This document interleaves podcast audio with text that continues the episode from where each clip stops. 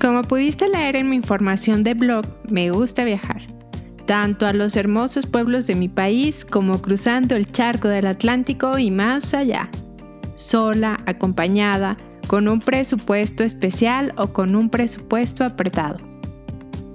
En fin, mi objetivo es conocer y aprender más e ignorar menos. Existen diferentes tipos de viajeros. Yo soy del tipo que espera mucho de la experiencia.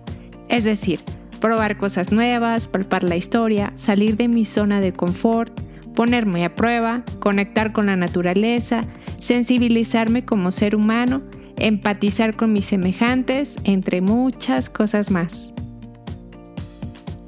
Uy, si te contara todo lo que me ha pasado, estaríamos todo el día hablando.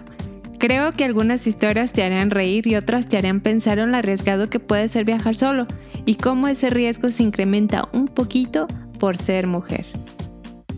Bueno, en mis aventuras he tenido la oportunidad de conocer a personas como yo, claro, varios con más mundo recorrido.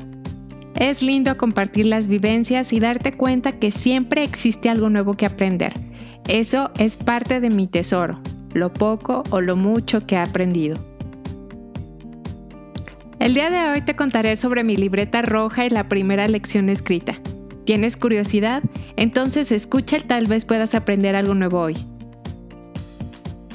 Sin más, comenzamos. Te comento que gracias a esas charlas entre viajeros adquirí por primera vez una pequeña libreta roja de bolsillo. La hice mi confidente y amiga, puesto que en ella guardé, además de mis datos personales, mis pensamientos más profundos, así como conocimiento de ese que solo se aprende viviendo. La idea de la libreta me la dio un viajero español. Lo conocí cuando vivía en Madrid. Viajamos juntos de Madrid a Valencia y de ahí él continuó solo hasta los Pirineos. Ahí él comenzaría una caminata que terminaría en Santiago de Compostela, un camino muy largo y todo un reto. Él me enseñó que una libreta te puede salvar de muchos acontecimientos desafortunados, por ejemplo, perder tu celular o tu cartera. Además, en caso de un robo, una libreta no llama mucho la atención. Me dijo, en otra parte escribirás las razones de tu viaje. Créeme, si tienes algunas preguntas, el camino te irá dando las respuestas. Y en un último apartado, pondrás solamente aquello que consideres un conocimiento útil y práctico. Sabrás cuál es cuando en tus momentos de soledad llegue a tu pensamiento y al anotarlo desaparezca. Ah, intenta practicarlo para que no se te olvide, puesto que la anotación solo será la referencia. Y siempre, siempre llévala contigo. Lo despedí con un café y le deseé lo mejor para su nueva aventura. Desde ese día no lo volví a ver. Ojalá algún día nos volvamos a topar por cualquier lugar. Ya les iré contando un poco más sobre nuestras pláticas. Por cierto, antes de regresar a México, anoté en mi libreta otro de sus consejos. De regreso a Madrid del viaje por Valencia hice una parada para comprar mi libreta, una pequeña de bolsillo color rojo. Horas más tarde después de llegar a casa recibí una llamada para una invitación a una pequeña cena. La organizó una amiga en honor a una pareja de alemanes que llegaron de paso por la ciudad. De esa reunión surgió mi primera lección. No solo veas, observa, ese fue el tema central después de la cena. Son sinónimos, pero tienen un significado diferente.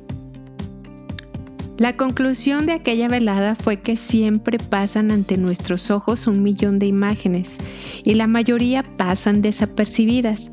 Esto porque parece que vivimos dormidos, siempre pensando en el futuro, en el pasado o en nuestros problemas. Abrimos nuestros ojos para poder andar, subir a un autobús, ver lo que comemos, pero dejamos de lado el observar nuestro ambiente y entorno. Observar es ver algo o a alguien con atención para adquirir un conocimiento a través de sus características o comportamiento. Te hago las preguntas que surgieron aquella noche. ¿Alguna vez has observado con calma y tranquilidad tu alrededor? ¿Alguna vez has observado la dinámica con la que funciona tu ciudad? ¿Alguna vez has observado cómo te comunicas o te relacionas con las demás personas? Si tu respuesta fue sí, ¿qué aprendiste? Si tu respuesta fue no, te invito a experimentar.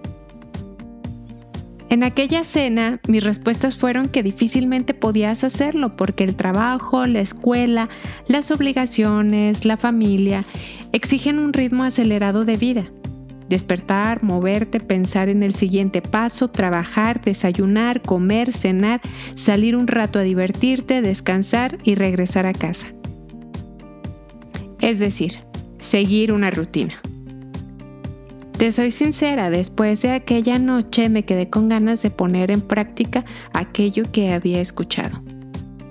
Así que el día siguiente me puse manos a la obra. Mi práctica consistió en sentarme en una plaza a tomar un té. Desde la terraza pude ver ir y venir a la gente, pero hubo algo que llamó mi atención, un grupo de mujeres dispersas en esa plaza. Ellas estaban entregando ramitos de romero a turistas, y estos en su mayoría entregaban billetes a cambio. Sí, así como lo escuchas, los detenían, tomaban su mano y al término de cinco minutos algunos de los visitantes entregaban los billetes. ¿Cómo era posible que la mayoría de las personas fueran tan generosas? Asimismo, me percaté que al entregar el dinero, la cara de las personas tenía una pinta de susto y de furia. Terminé mi agua y por curiosidad me dirigí cerca del grupo de mujeres paré bien mi oreja y escuché lo que le decían a uno de ellos. Pues mira, como ya te he dicho, si no me entregas un billete, echaré en ti y en toda tu descendencia una maldición. El miedo y la superstición hizo que más de cinco personas mientras yo estuve ahí entregaran el dinero. Hubo alguien que no entregó nada y mira que le dijeron un montón de palabras y señas al viento que de verdad sí era para asustar. De no haberme percatado de esa situación, tal vez yo también hubiera caído. Mientras iba en metro rumbo a casa, anoté en mi libreta. No es lo mismo ver y observar. Esta lección me ha sido de grandísima utilidad desde ese momento y hasta la fecha me ha librado de tantos apuros y me ha dado muchas satisfacciones.